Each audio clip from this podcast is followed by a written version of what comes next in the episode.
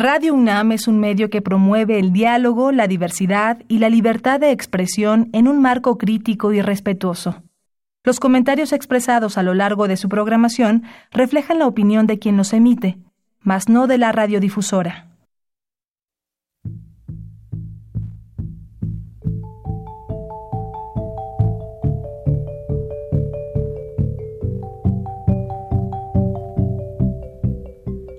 Radio Universidad Nacional y la Facultad de Economía presentan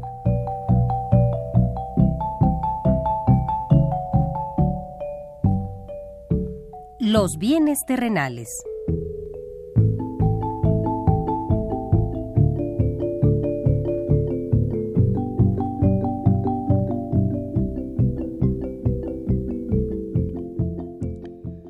Bienvenidos a este espacio radiofónico de la Facultad de Economía de la UNAM. Como cada semana, estamos aquí con ustedes para reflexionar sobre un tema interesante relacionado con la economía, la política, la cultura y las cuestiones sociales. En nuestra mesa de análisis participan destacados especialistas, quienes nos acompañan hoy en este estudio y como siempre, le invitamos a participar en este programa a través de sus llamadas telefónicas. Para nosotros es un gusto saber que usted desde su casa, desde su oficina o en el lugar donde se encuentre, se interesa en el tema que tratamos. Nuestro número 5536 8989. Repito con mucho gusto, 5536 89 89.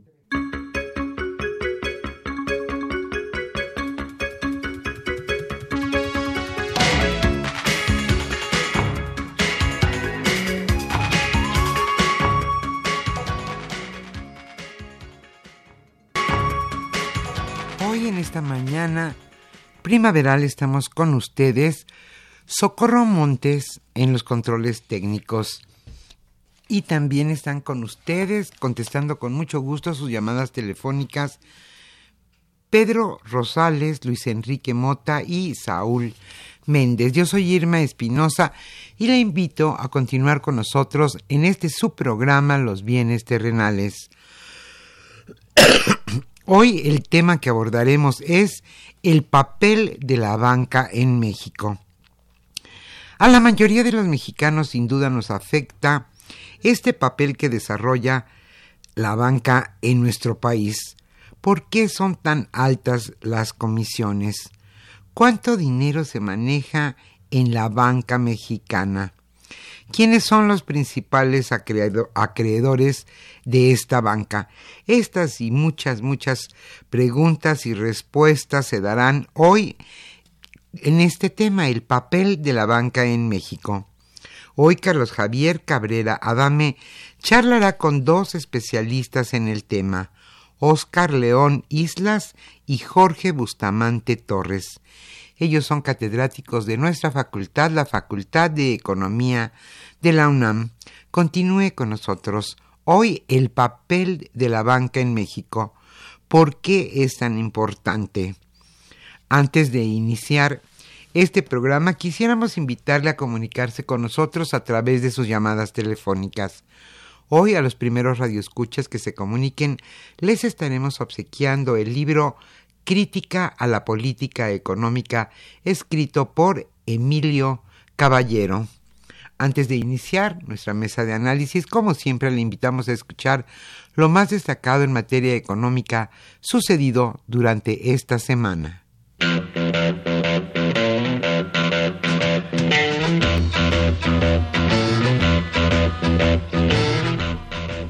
La economía durante la semana.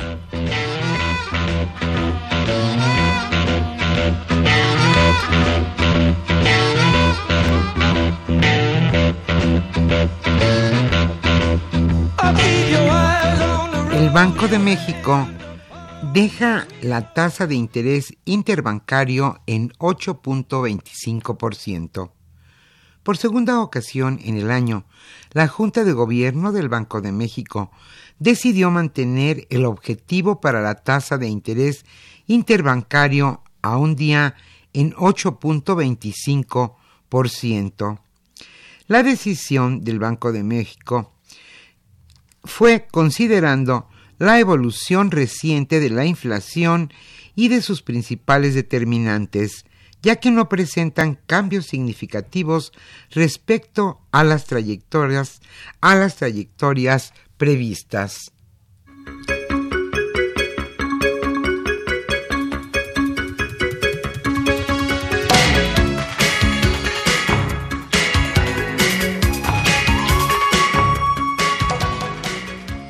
Sorprende el crecimiento económico.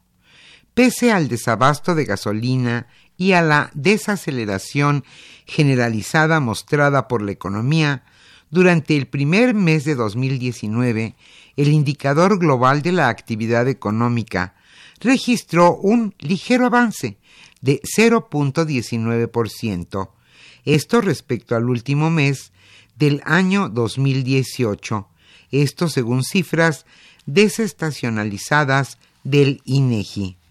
Ante esto, analistas de Banorte ICSE señalaron que la actividad económica resultó mejor a la esperada al inicio del presente año.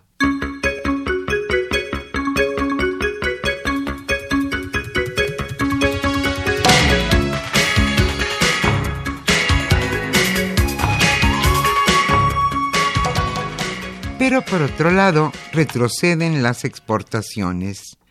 Las tuvieron en febrero una variación mensual negativa de 0.05% tras subir en los dos meses previos, mientras que las importaciones también cayeron 1.54%. Esto de acuerdo con datos ajustados por estacionalidad dados a conocer por el INEGI.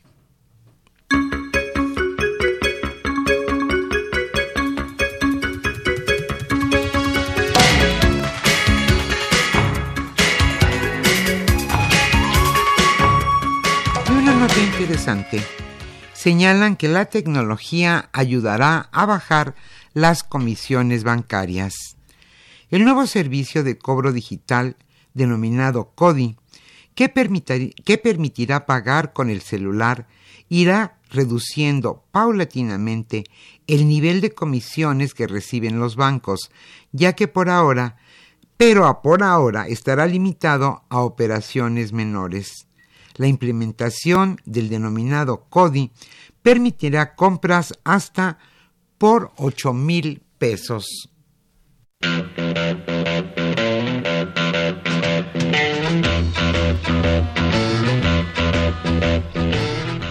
El tema de hoy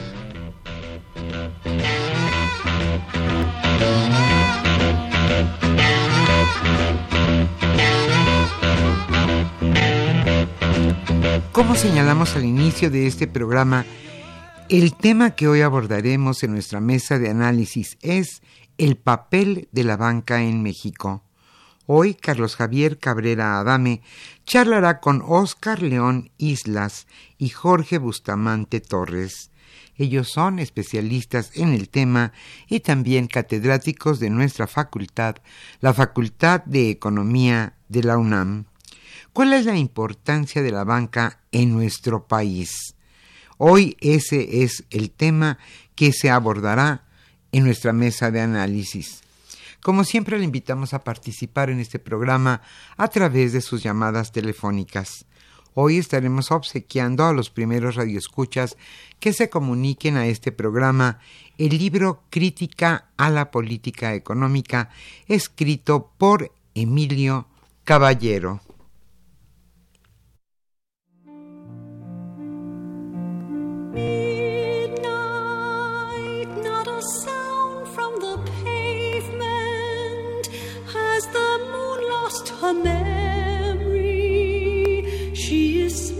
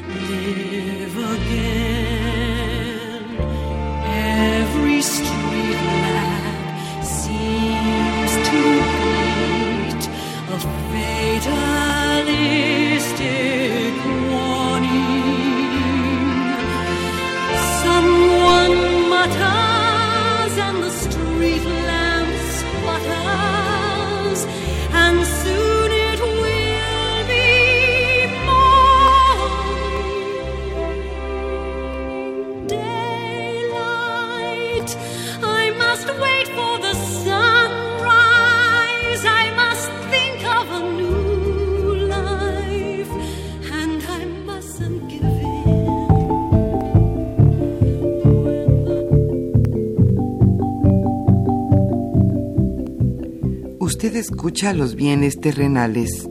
Nos interesa conocer su opinión.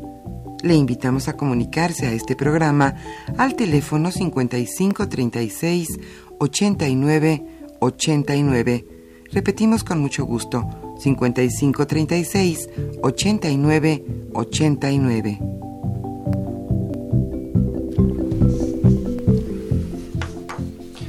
Muy buenas tardes, estimados redescuchas de los bienes terrenales. Bienvenidos a una emisión más de este programa que con mucho gusto lleva a ustedes la Facultad de Economía y Radio Universidad Nacional Autónoma de México. Pues bien, ya como se mencionó en, el segmento introductorio a este programa, pues vamos a, comentar hoy eh, el papel de la banca en México. Eh, un poco teniendo como antecedente la convención que se llevó a cabo el fin de semana, el, viernes y el sábado pasado, creo que se extendió hasta el sábado y el domingo en Acapulco, eh, pero no solo por eso, eh, eso nos da pie a analizar un sector que es muy importante en la economía eh, en, todas las economías, en la economía mexicana, por supuesto, dado el papel estratégico que debe desempeñar el financiamiento para impulsar las actividades productivas, comerciales y de servicios de un país. Es eh, claro que si no hay crédito, pues se limitan las posibilidades de crecimiento de cualquier economía. El origen mismo del desarrollo del sistema económico imperante en que el capitalismo pues tuvo sus impulsos justamente cuando empezó a expandirse eh, junto con él eh, el crédito, el, el, financiamiento. Para tocar estos temas se encuentra con nosotros el maestro Oscar León Islas, el doctor Jorge Alonso Bustamante Torres. Muy bienvenidos a este programa nuestro de la Facultad de Economía. Buenas tardes, Javier, un gusto. Eh, muy bien, pues si les parece, eh, Oscar, pues eh, si quisieras presentar un panorama general sobre el banco, la banca en México, su estructura, sus tendencias, sus antecedentes, por favor. Claro que sí, Javier, un gusto de nuevo, repito. Eh, sí, podríamos comenzar justo por definir eh, el papel, el rol que cumple un banco comercial en la economía de cualquier país. Eh, podríamos hablar básicamente de tres funciones primordiales. Eh, la captación del público por la vía de los ahorros, eh, su transformación en crédito y también la administración del sistema de pagos. Esta última parte es muy relevante ya que toca elementos como lo que vemos en la cotidianidad, los billetes que circulan a la hora de hacer compras, eh, ofrecer el servicio de pagos de tarjetas de débito, de crédito, pagar los cheques que se emiten, ampliar la distribución de efectivo a partir de los cajeros automáticos, las transferencias de fondos, entre otros. Este servicio de los sistemas de pago también está planteando, ya lo iremos mencionando, en la coyuntura actual un reto muy importante, ya que el elemento de la innovación tecnológica plantea un reto muy importante. Además de, mencionar, Javier, eh, Jorge, estos tres elementos o funciones que cumple un banco, quisiera, eh, antes de abordar la coyuntura de la reciente convención bancaria y la problemática que surge en torno al, financiamiento bancario, mencionar en perspectiva histórica algunos de los momentos relevantes de la banca en México. Eh, si bien ciertos historiadores económicos indican que el primer banco comercial en México fue en 1864, el Banco de Londres, México y Sudamérica, después de ese periodo, ya en la época, podríamos hablar de 1976 como un momento importante, cuando surge la banca múltiple y se eh, deja su lugar en la banca especializada. Otro momento importante es 1982 con la estatización de la banca y cerca de eh, un decenio de propiedad de la banca por parte del Estado. Hacia fines de los años 80, en el marco de un modelo de economía de mercado, de repliegue del Estado en la economía, en el marco de un proceso de desregulación, privatización y apertura, la banca también tiene una transformación muy importante. El siguiente momento ocurre entre 1991 y 1992 con la privatización de la hasta entonces banca estatizada. Recordar que en promedio los bancos se vendieron a una razón de 3.2 veces promedio valor, precio valor en libros y eh, lo que tendríamos después del 92 de esta privatización de bancos que quedaron en manos, sobre todo de empresarios provenientes del medio bursátil, fue en el marco de la crisis del 94-95 la quiebra del sistema bancario problemas de cartera vencida que llevaron a un tema de regulación que ya iremos mencionando también más adelante, eso en 1995. Y finalmente, como corolario de esta historia, quiero terminar con una de las tendencias recientes que tenemos en nuestro sistema bancario, que es el de la extranjerización, sobre todo a partir del año 2000. Hoy día, por activos, la banca mexicana es propiedad más o menos en un 70% de eh, bancos extranjeros. Por lo menos, ¿no? Por lo menos. Eh, muy bien, muchas gracias por esta este recorrido histórico amplio, eh, apretado, conciso, Oscar. Eh, Jorge, ¿nos quisieras tú ampliar o presentar la visión que tú tienes de la banca mexicana, por favor? Bueno, yo primero que nada quisiera dar una, una visión eh, y un poquito desmitificar la idea del banco como intermediario financiero como, como un objetivo fundamental de la banca. los bancos, los bancos quiero decir que crean dinero. Crean dinero porque crean, este, son los encargados de dar el crédito a, la gente y está sustentado en que en la, eh, garantía que, tiene, que da el, Banco Central de ser eh, prestamista de última instancia. Entonces, en ese sentido, no solamente son intermediarios del ahorro de, de las familias o de los agentes superavitarios a los agentes deficitarios. Esa es una idea que es este, convencional, pero que tenemos que este, empezar a, criticar esa, esa visión. Otra parte, bueno, eh, situar al banco como lo que es una empresa una empresa que eh, está buscando rentabilidad. Entonces, en este sentido, eh, eh, si, si no le es rentable dar crédito a la empresa o al, consumo, no lo va a dar. Entonces, ¿qué es lo que tiene que hacer el Estado? Y, Perdón, Jorge, ¿y cómo consigue su rentabilidad la, banca? Bueno, la, la banca en México, bueno, en general, el negocio todavía sigue siendo el tradicional, dar crédito. ¿No? Dar crédito, este, eh, dar crédito a las empresas, dar crédito a las familias, eh, invertir en, en, inversiones este, financieras, ¿no? Con, tasas de interés. Con, tasas, bueno, obviamente la rentabilidad tiene que ver con tasas de interés y bueno, en el caso de México estamos viendo que también viene de las comisiones, ¿no? Y de los intereses que obtenga de los activos financieros que está comerciando, ¿no? Entonces, este, bueno, ¿qué, quisiera más? dar, eh, este, el maestro Oscar ya nos dio más o menos el, panorama histórico de la banca. Yo quisiera ahondar un poquito más en lo que dijo de la, de la extranjerización, que es un proceso que obedece fundamentalmente a eh, la tendencia que se tiene en los noventas y en los dos miles de eh, los movimientos de capital a nivel internacional. ese movimiento de fusiones y adquisiciones a nivel internacional que también implica el movimiento de los bancos extranjeros a venir a, a los países en, desarrollo a adquirir activos, este, que en este caso fueron los bancos este, mexicanos. Entonces, nuestra banca este, se extranjeriza, ¿Por qué? Porque se liberalizó eh, de manera, este, este, bueno, sin, restricciones. La, la, legislación permitió que, entraran. que los bancos extranjeros pudieran apropiarse de los bancos ya instalados en México. ¿Quieres agregar? Sí, un apunte que tal vez es, conveniente mencionar a propósito de esta tendencia. Eh, hay que recordar que el marco de la apertura de los sistemas financieros que menciona Jorge tiene varias pistas. Una es eh, la ley de inversión extranjera directa que antes de los, los 90 restringía la participación de extranjeros en el capital social de los bancos nacionales. Otro momento importante, otro marco regulatorio en esta, en esta idea de la apertura y la conexión con los mercados internacionales es el marco de la OMC a partir de lo que es el Acuerdo Comercial de Servicios, el GATS, que también marca ciertos parámetros. Eh, también la pertenencia a la OCDE marca también límites. o, decir las siglas? Sí, la Organización para la Cooperación y el Desarrollo Económicos, que también establecen junto con la Organización Mundial de Comercio y el Acuerdo de Comercio de Servicios, marcos sobre los cuales la regulación en México empieza a modificarse para ir permitiendo poco a poco esa apertura. El momento más significativo, sin embargo, es 1994 con el tema de la renegociación, con el tema de la entrada en vigor del Tratado de Libre Comercio de América del Norte, en donde los negociadores mexicanos fueron muy hábiles para eh, mantener el, el, sector de servicios, los servicios bancarios en particular, como los sectores sensibles, con un calendario de desgrabación que iba hasta seis años, es decir, de 1994 a 1999, donde se ponían límites individuales para que no crecieran más allá de ciertos márgenes. Sin embargo, el problema de cartera vencida en 95 y la necesidad de capitalizar a los bancos vía las acciones de eh, voto limitado o serie L terminaron de abrir la puerta de par en par para que hoy tengamos una banca durante la administración del presidente Cedillo hacia 1998 con las modificaciones que se introdujeron en ese año que se amplió la posibilidad de de que los bancos extranjeros pudieran invertir en la banca mexicana y más todavía con, bajo el gobierno del presidente Fox. Es correcto. Este, yo, yo quisiera agregar una idea a, a, esta parte. Eh, me gustaría entonces, tendremos que entender a la banca mexicana en ese contexto de una estrategia global de la, de la banca internacional, ¿no? Entonces, eh, tenemos que ver que esa estrategia de la banca internacional no necesariamente tendría en México profundizar ciertas eh, ramas del crédito y, la competencia, ¿no? Porque eh, muchas de las, de las empresas bancarias que vienen de otro lado están escapando, de hecho, de esa competencia que los ha hecho bajar los márgenes de ganancia en sus países de origen. Entonces, tenemos que pensar a esta banca mexicana eh, este, eh, extranjera en ese contexto.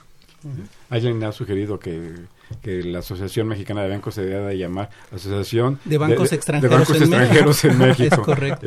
en fin, ya tenemos un panorama sobre la trayectoria de la banca, sobre las, las, modificaciones legales que ha habido en torno a la propiedad, a la posibilidad de que haya inversión de capital extranjero. Pero, ¿cómo nacional o extranjera? Eh, hay quien dice que el capital no tiene nacionalidad, pero nacional o extranjera, la propiedad de la banca, ¿Cómo se desempeña? Tenemos parámetros, Oscar, para medir eso. Cumple con la función de otorgar financiamiento a los sectores eh, productivos y de servicios de nuestro país o no? ¿Cómo, es? ¿Tú cómo ves eso? Muy, muy buena pregunta, Javier. Justamente tengo tres elementos que nos pueden dar cuenta de qué tan bien o cómo lo está haciendo. Eh, son parámetros para dimensionar, incluso no solo la banca, voy a mencionar algunos datos más amplios que tocan no solo banca, sino también sistema financiero. Por ejemplo, podríamos decir, y con base a cifras, que nuestro sistema financiero en general es, es ineficiente y no tiene el tamaño para la economía que representamos. Sí, por ejemplo, si hablamos del sistema bancario, el crédito no llega a ser ni siquiera superior al 40% del PIB, no lo supera. El total. El total, exacto. Eh, al, sector privado y al sector público. Y al sector público como proporción del PIB es un 40%. Si hablamos de la captación total, ya no solo de la banca, sino de todo el sistema financiero en su conjunto, incluyendo el mercado de valores, este no rebasa el 50% del PIB. Eh, si nos centramos en la parte de seguros, otro intermediario importante, toda la captación de primas no, se, eh, no supera el 5% del PIB. Si vemos en la parte bursátil, el número de emisoras en el sector bursátil son 70 en acciones, 146, perdón, 70 en bonos, 146 en acciones. De modo tal que tenemos, en cuanto a números, indicadores o parámetros de eficiencia, eh, un tamaño muy escaso para el tamaño de la economía. El tema de la regulación también es un tema importante. si, nos podríamos referir al, a la situación internacional, ¿qué papel, en términos de estos indicadores que has eh, señalado, de porcentaje del financiamiento eh, con, relación al PIB, ¿qué pasa? ¿Qué podemos ver en otros países? ¿Cómo están otros países? Sí, Jorge tenía unas cifras interesantes. Sí, lo, intercalamos. Sí, lo intercalamos. Este, bueno, respecto a eso, yo quisiera puntualizar en una cosa. Sí es ineficiente en términos de desarrollo para el país, pero es muy eficiente en el término de generación de ganancias. Eso, eso, es muy importante. claro. Que es puntual, es clave. Claro, claro. Entonces aquí, respecto al crédito interno del sector privado, bueno, yo tomé me tomé la libertad de bajar unos datos del Banco Mundial.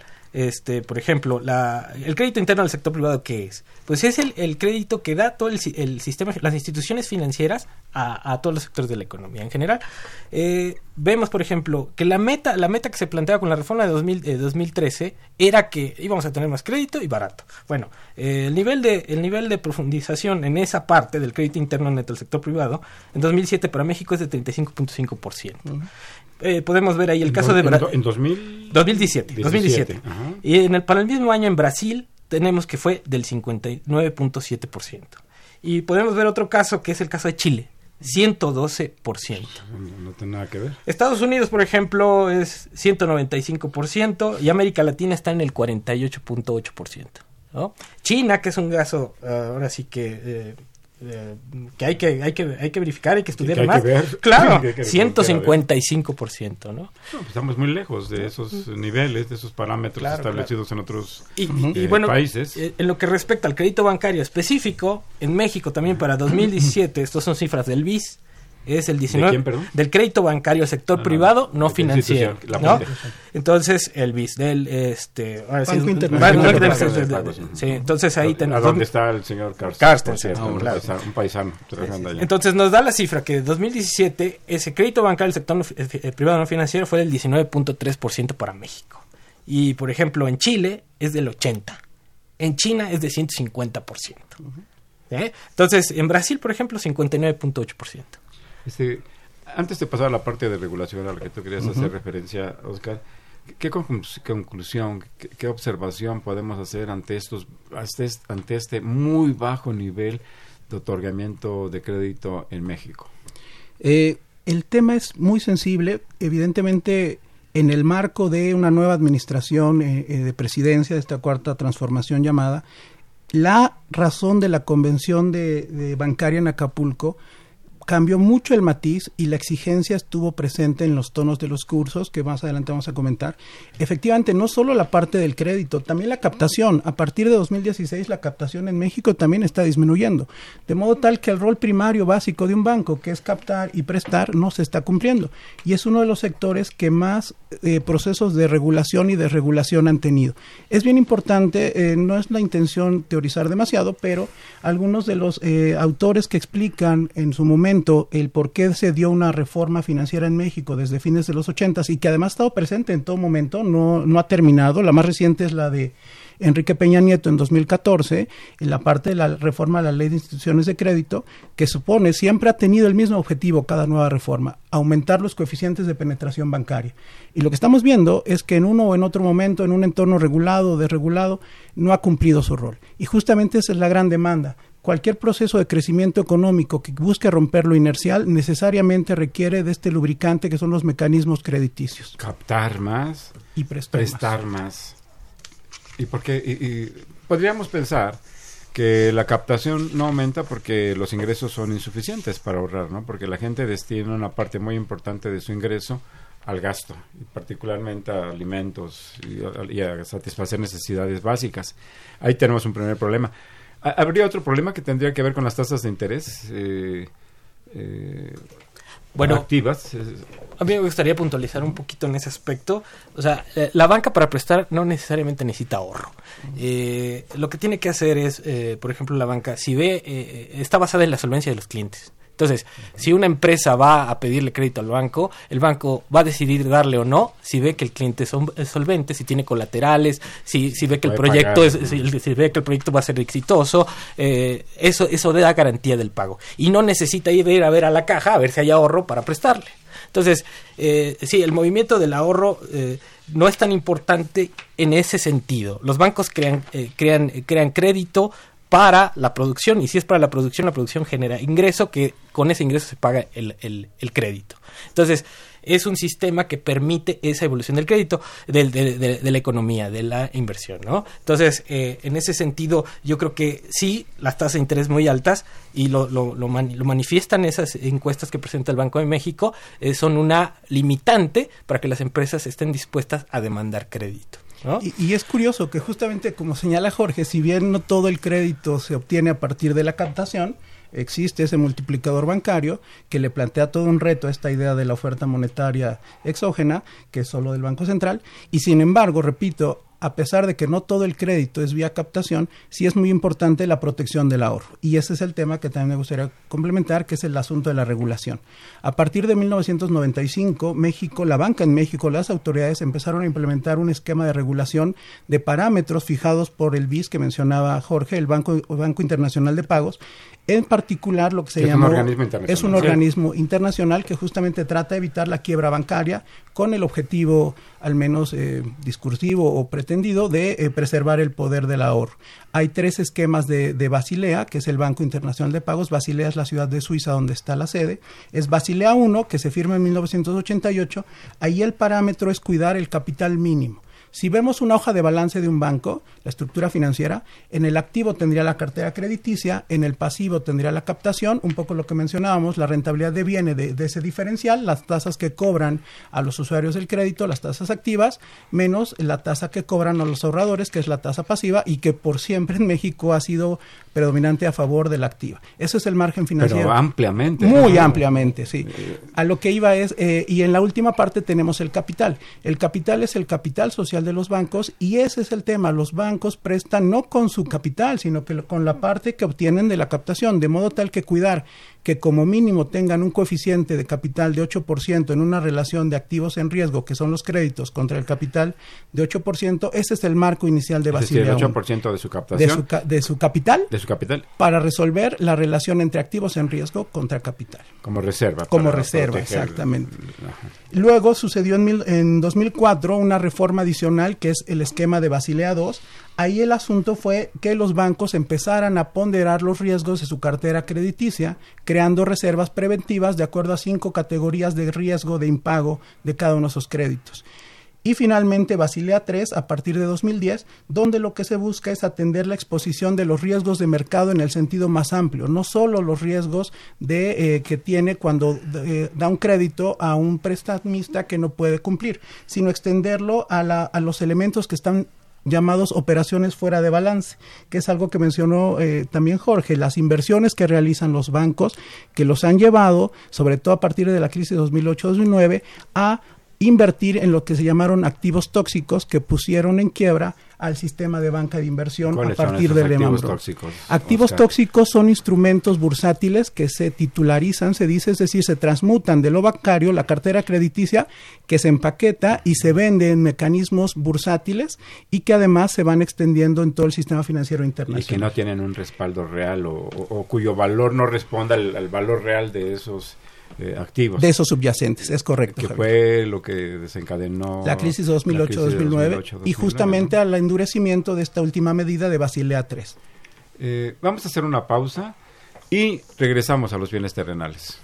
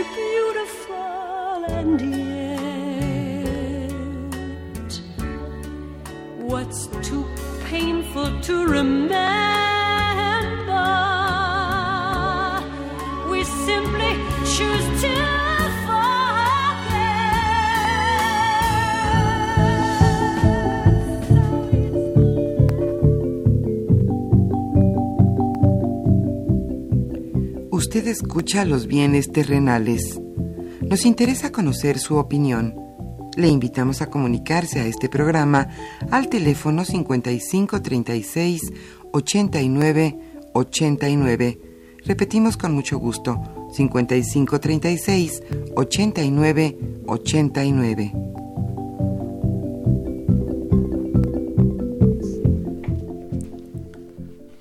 Nos encontramos en esta mesa de análisis Oscar León Islas, Jorge Alonso Bustamante Torres y su servidor Carlos Javier Cabrera Adame para comentar sobre el tema de la banca en México, su papel, su trayectoria, sus funciones, si cumple con esa obligación que en general cumple la banca, valga la redundancia, en todo el mundo de otorgar financiamiento, de otorgar recursos para impulsar las actividades productivas y de servicios que generen empleo, que generen eventualmente bienestar en la, en la población. Eh, vamos a comentar ahora algunos aspectos de la estructura de la banca en México, que como ya se adelantó, eh, como, ya, eh, como ya Oscar adelantó alguna cifra hace un momento, pues está pues mayoritariamente controlada por la banca eh, internacional y dentro de esa banca internacional pues la banca española eh, juega un papel muy importante. Esperemos por cierto que no se molesten con la reflexión que hizo el señor López Obrador eh, sobre la conquista española. No esperemos que no que no llegue que no tenga alcances hasta los intereses bancarios y financieros este, en ese sector ni en ningunos otros que seguramente así será bueno, este Jorge, adelante. Quisiera puntualizar en esa parte. Yo estuve eh, eh, puntualicé lo del movimiento de capitales y bueno, a mí me gustaría ver eh, este movimiento de capitales que nos lleva a una banca extranjerizada, ¿a qué estructura bancaria nos llega? Nos lleva.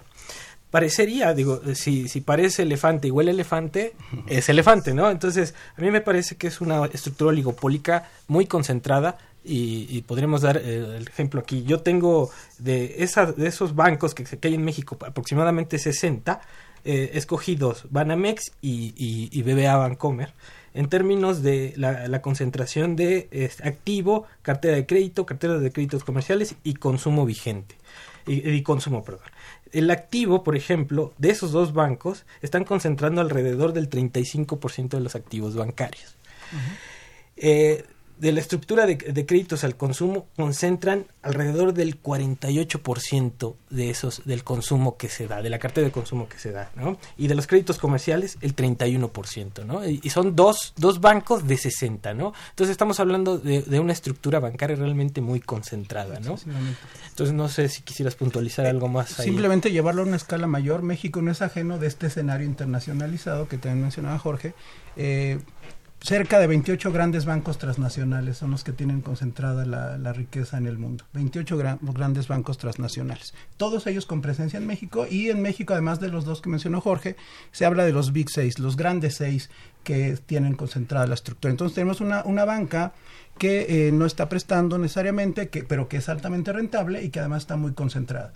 Por eso justamente quisiera retomar el, tema del de, eh, contexto de la convención bancaria, cómo es que llegamos en ese entorno a eh, los objetivos que se planteó esta convención bancaria y a donde se presenta la naciente administración de Andrés Manuel López Obrador. Se plantearon ciertos retos, básicamente la agenda circuló en torno a dos ejes principales, la inclusión financiera, y la agenda de la innovación. Esos dos temas son muy relevantes.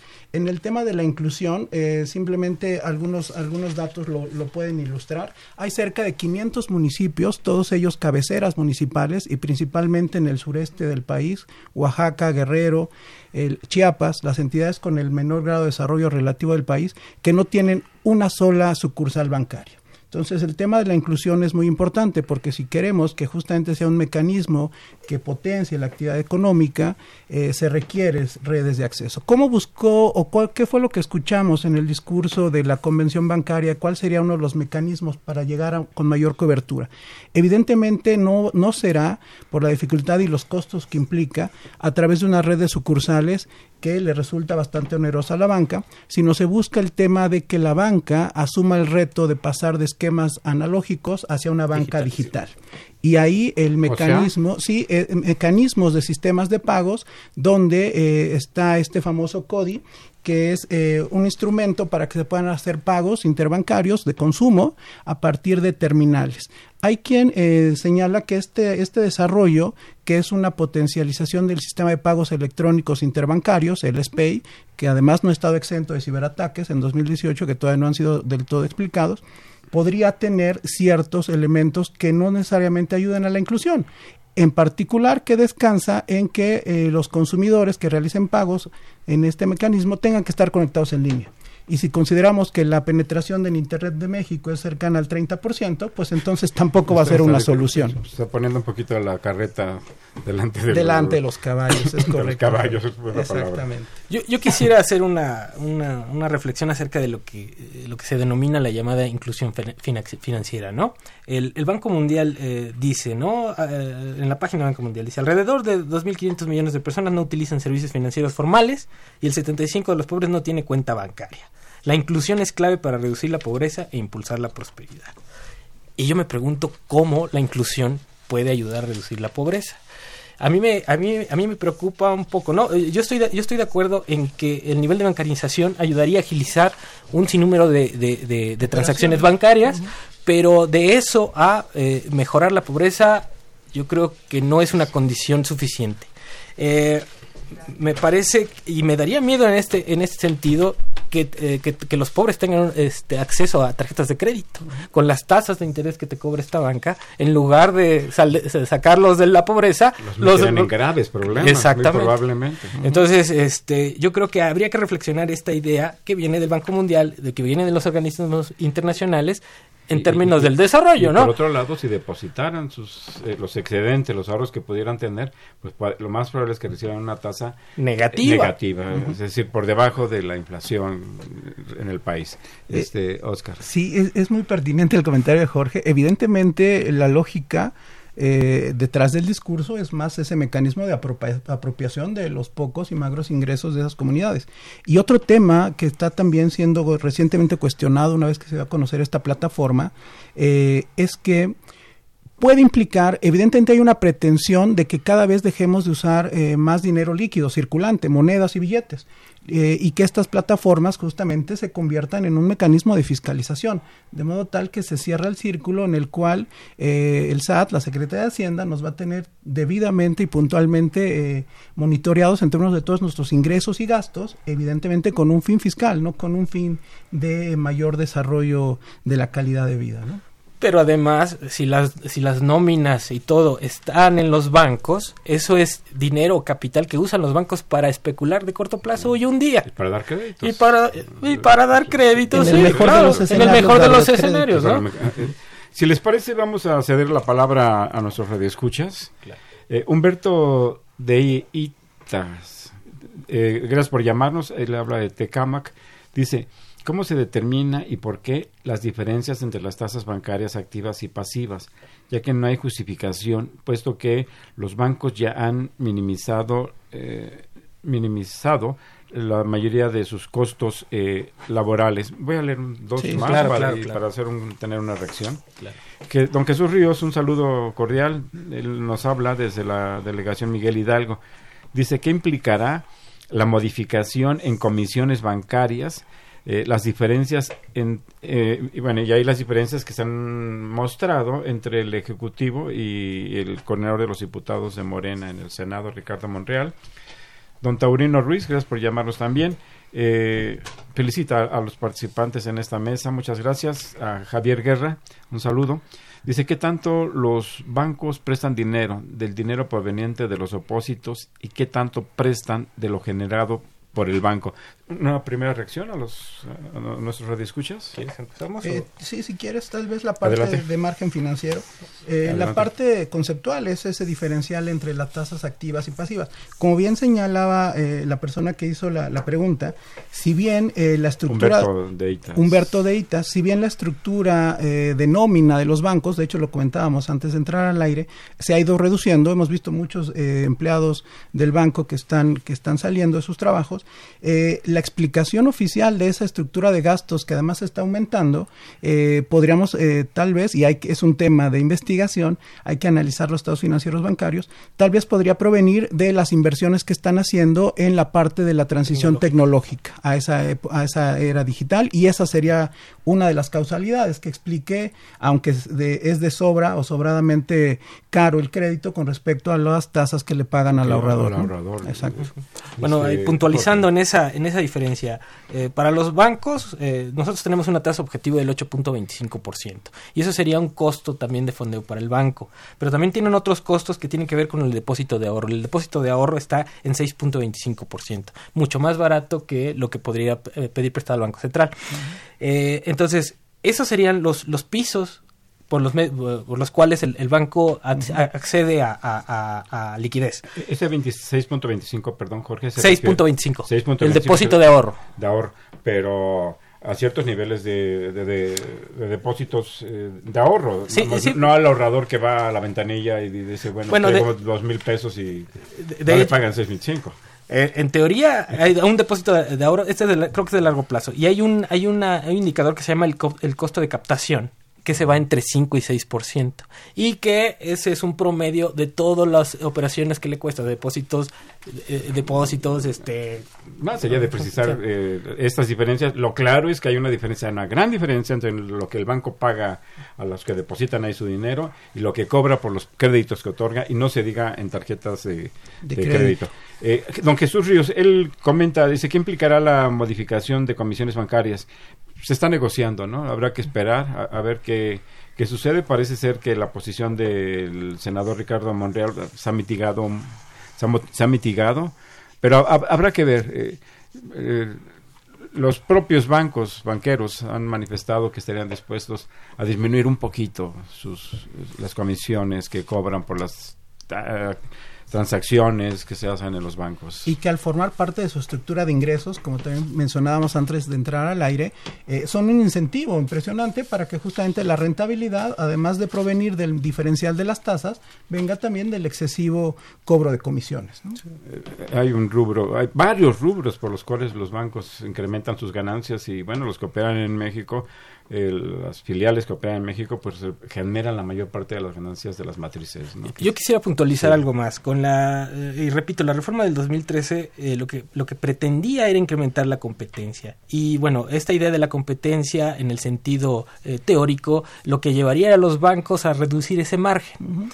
Pero no ha pasado. Y por ejemplo, aquí tengo unos datos de, tarjeta de crédito, de hecho, que es el CAT, en, por ejemplo, de 2000 a 2004 a 2018, está entre eh, en un rango de 35 y 40%. El costo anual total. El costo anual total. Y por ejemplo, para Estados Unidos hay un indicador que es el similar, que es el APR, de 95 a 2018 está en 16%. Entonces, aquí se está cobrando lo doble. Usureros. y, y por ejemplo, aquí tengo la, la, la, básica de Bancomer, que es la que se le da a los primeros clientes de Bancomer, está en el 90%. No, bueno, este, digo. Y un elemento adicional que... ya vamos a, a sí. sí, creo que también el tema de las ganancias bancarias excesivas, eh, evidentemente es un asunto que la regulación por sí misma eh, no va a poder resolver. Se alude desde el mercado que será la competencia la que traiga esas mejores eficiencias. Eso sería pensar en el escenario más optimista. Lo que hemos visto es que justamente tenemos una estructura de mercado que tiende al oligopolio, es decir, grandes bancos, como ya dijimos, concentrados, que no están compitiendo, sino que más bien tienen nichos de actividad en donde cada uno tiene un poder de mercado. Eh, Jaime Rojas, gracias por llamarnos de Tlalpan. Él felicita a los participantes eh, en esta mesa y, pregunta, ¿tienen localizados a los prestanombres de los políticos mexicanos que son socios de la banca internacional en México? complicado, ¿verdad? Pero, pero, tenemos nombres. Yo creo que la unidad de inteligencia financiera, y BI podría atender la solicitud. Hay, nombres, el señor Guillermo Ortiz, que es, consejero de alguna banca, es que el anterior secretario de Hacienda del gobierno de Enrique Peña, ¿cómo se llama? Eh, ¿Se acuerdan? Creo que fue no, candidato, es difícil, no es, fue candidato por el Partido de Revolución Institucional. es ya consejero de alguna banca. Violentando toda, toda ley de la función pública, el ¿no? Señor que Pedro Aspe, que no puedes laborar más, eh, no puedes laborar inmediatamente después de un año de, tu función porque manejas mucha información. Hijos de políticos muy destacados en la historia de nuestro país. Ahí está, don Jaime, algunos nombres. Licenciado Avilés, gracias por llamarnos. ¿Qué posibilidades hay a futuro en el actual del actual gobierno de recuperar el total de la banca? Es decir, eh, que haya una participación inferior al 30% de la banca extranjera, porque la creación del Banco Nacional del Ahorro para el retiro, que es el BANSEFI, como alternativa. Eh, está el licenciado Alvírez, pues no hay esa intención, ¿no? No, no, hay ninguna intención no. expropiatoria. Pueden estar tranquilos los señores. No, y, si lo hubiera, yo creo que nos va mal, ¿no? Porque se nos salen los capitales y se acabó el... Eh, este... Lo decíamos hace rato, Javier. Yo creo que más bien el mecanismo es revisar el rol que va a tener la banca de desarrollo como un elemento importante. Exactamente, eso es lo, se nos había quedado un poquito por ahí olvidado. El, Estado tiene un mecanismo de financiamiento que fue muy exitoso durante todas las décadas en que la economía mexicana creció a tasas muy elevadas y esa es la banca de desarrollo que ha estado encajonada. Eh, yo les doy un dato eh, así al, vuelo. la banca eh, de desarrollo presta a las empresas el 1, no los quiero saturar de datos, pero el 1.7 del Producto Interno Bruto. Nada. Muy, muy, muy poco. Claudia López, gracias por llamar de Benito Juárez. Dice, eh, comenta que el gobierno y el sector bancario están coludidos eh, a la banca en su mayoría extranjera. eh, se le permiten obtener grandes ganancias y aparte cuando incurren en malas prácticas los rescatan, ignorando áreas prioritarias. Considera, doña Claudia, a los bancos abusivos y voraces, prueba de que el gobierno se somete al, al, capital. Hemos transmitido su opinión, doña Claudia. Fernando López Leiva dice, si López Obrador está tan preocupado por la suerte de los indígenas, que reglamente las convenciones de BBVA, Pancomer y Santander, en lugar de dejarlo a la suerte y buena voluntad eh, e, eso es más efectivo que andar enviando cartas al rey. Gracias por sus comentarios, don Fernando López. Este, Esmeralda Arismendi, de la Álvaro Obregón, dice, muchas felicidades por el tema y el programa. Gracias. ¿Cuál fue la razón por la que sacaron las cuentas del SAR y las pasaron a los bancos privados que, que acababan de privatizar? Otro nicho de rentabilidad, evidentemente otro nicho de rentabilidad y, es la última fase de nuestra banca, que es una banca universal que presta todos los tipos de servicios, incluyendo la administración de las carteras de pensiones. Ahora yo quisiera decir que realmente es difícil para el gobierno actual y yo creo que para cualquier gobierno tratar de eh, regular y de encaminar al sector financiero.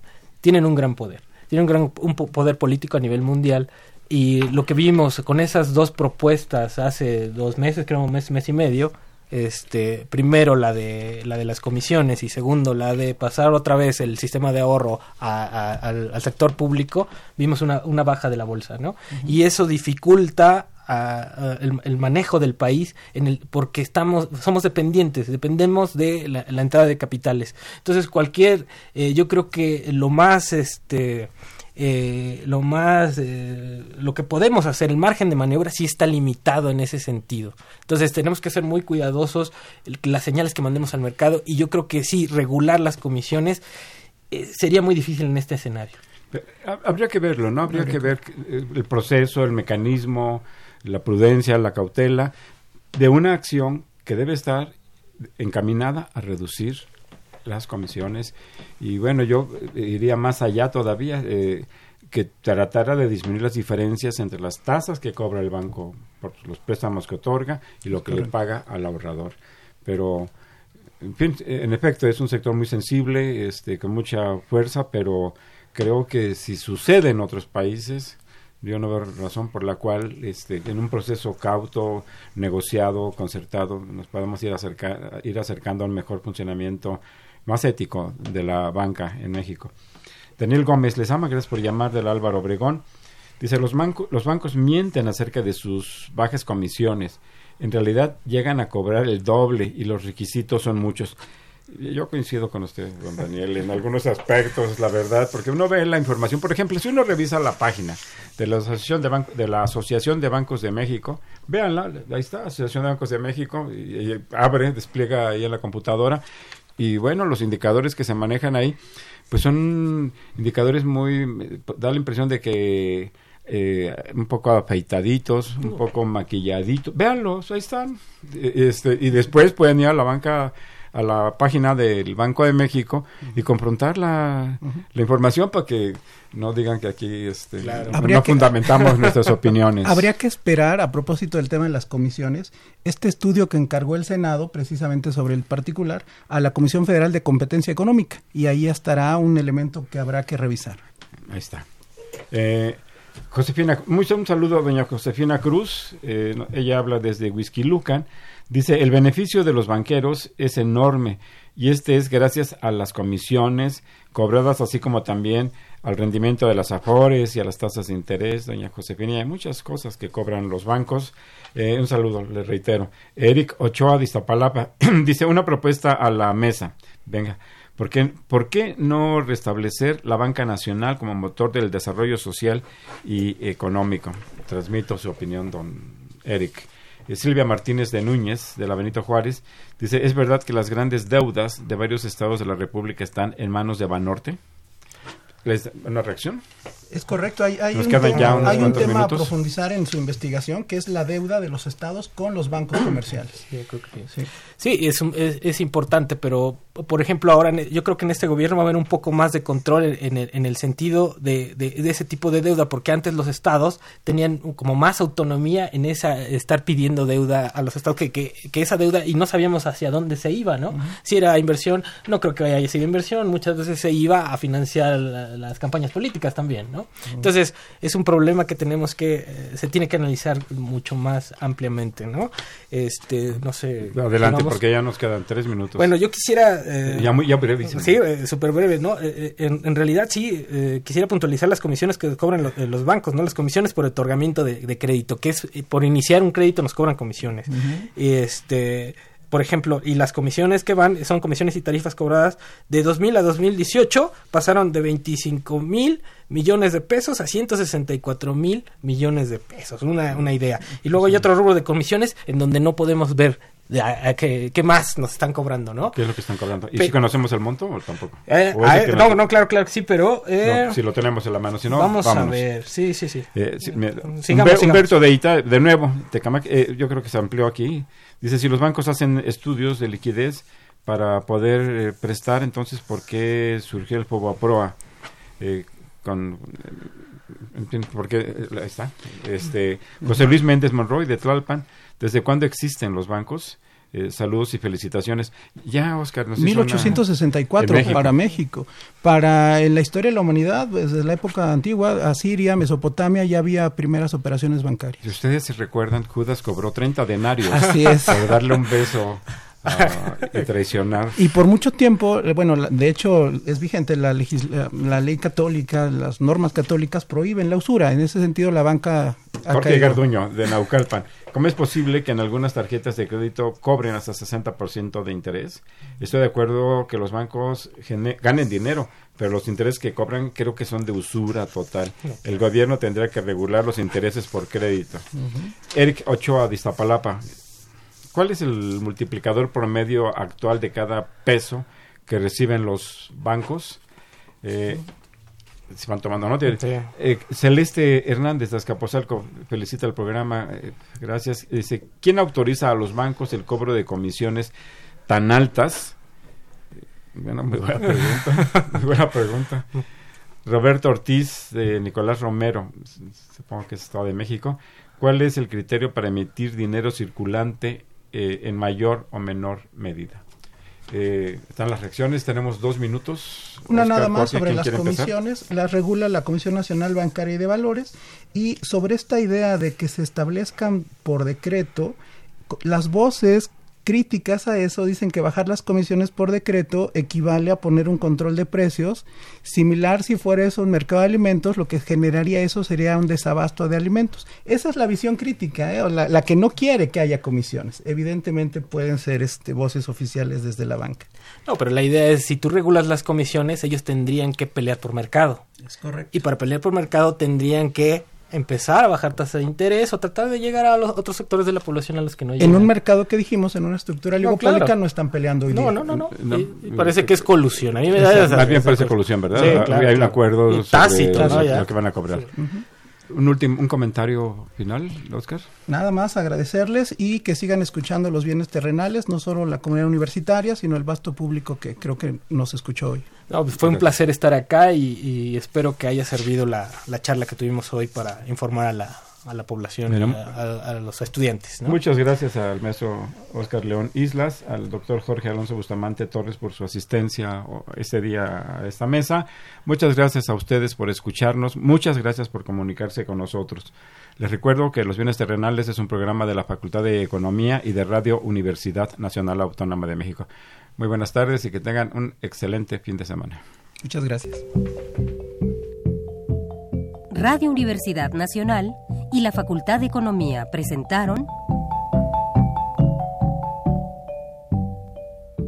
Los bienes terrenales.